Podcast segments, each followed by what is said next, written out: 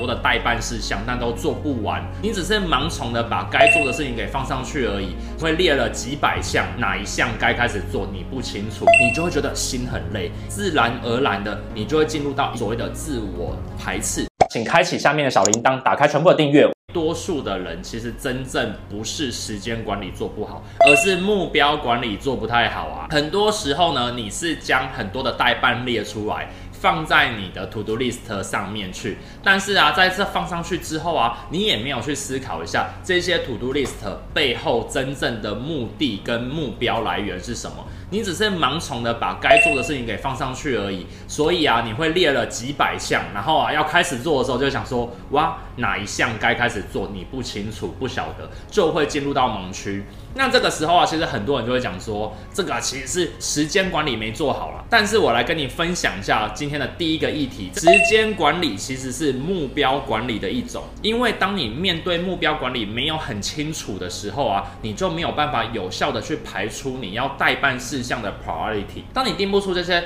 优先顺序的时候啊，你去做事情，你的时间的分配就会乱糟糟。此时你不用去讲所谓的时间管理，你根本就是要把要做事情的。目标管理都没有搞好了，所以啊，我很常讲的一件事情是，是其实时间管理的背后就代表了两件事情，第一叫做目标管理，第二叫做自我管理，也就是自律。所以时间管理其实是将目标管理跟自我管理做好了之后，自然就会做到这个时间管理。有很多代办在这上面呢、但是还是做不完，该怎么办？我要拉回来，就是目标管理这个环节了。首先，你根本不清楚背后做这件事情的真正目的地，所以啊，你。你会觉得说好像列了好几项，但这好几项背后的目的你并没有把它收拢在一起，你就会觉得心很累，因为啊，你看到这么多的待办事项。你就会觉得哇，好不想做。当你觉得好不想做的时候啊，自然而然的，你就会进入到一个状况，就是所谓的自我排斥。当你遇到了自我排斥的时候，你就更会产生出所谓的拖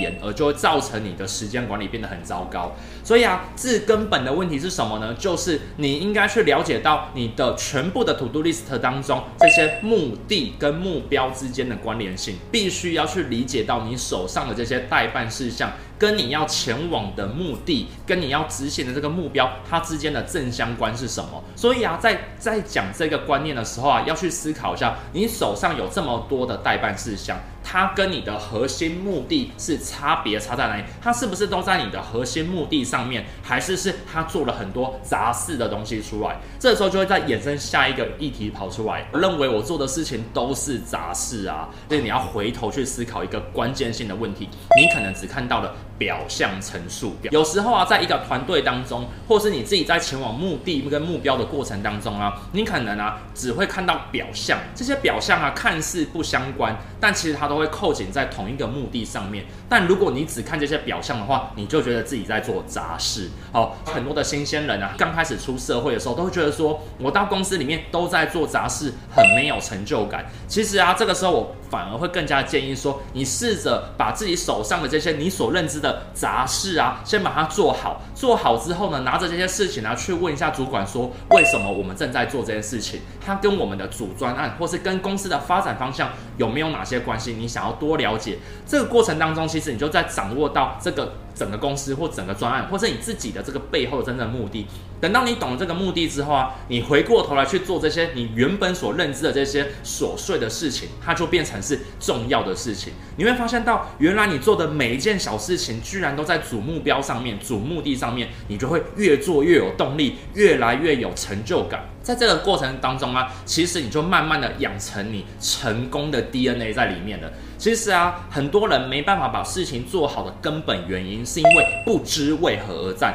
或者是他认为的这个为何而战呢，其实是一个假议题。很多人都会这样去思考，就想说我要赚到三千万，可是我就会反问一个问题：赚到三千万，赚到五千万，甚至赚到三亿之后，你要干嘛？有时候啊，因为你不知道该做些什么事情，你弄了一个虚假的目标在上面，反而会让你越做越空虚。所以啊，到头来你要去思考一件事情：你手上的这些表征性的这些的代办任务，它背后真正的目的以及它真正的目标，去搞清楚，你就不会觉得它是一个杂事在执行。那我们今天拉回来，拉回来哦，summarize 跟大家讲一下。首先呢，时间管理并非是时间管理这个环节，而是你的目标管理跟自我管理呢，可能不太明确。第二件事情就是，当我在做这些目标管理当中啊，我列了很多的 to do list，但我觉得我很难把它做完。其实基本原因是因为你没有扣紧最初的目的，或是这一些代办事项当中背后真正的目的地，去理解背后真正的目的跟目标，去找它那个关系度，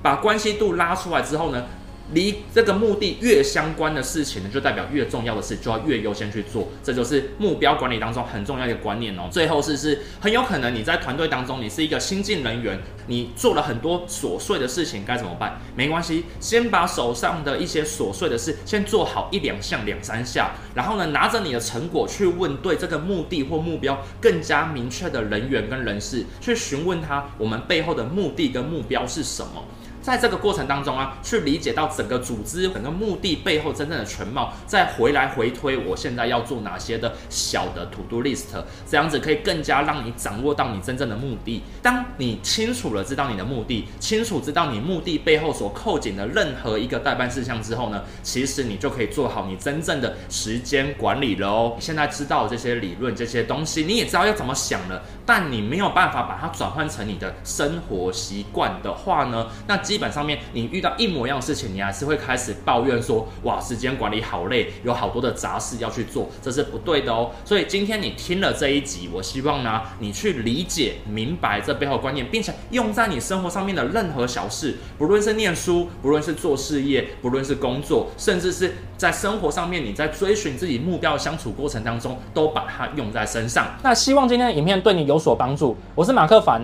我想跟你分享这一切东西呢，其实我都写在这个我的自己的书里面，关键思维当中，你可以来看看书，希望对你会有帮助。那今天呢，影片呢就介绍到这边。我的影片呢会在礼拜一跟礼拜四的晚上的九点呢进行一些更新。我们下次见，拜拜。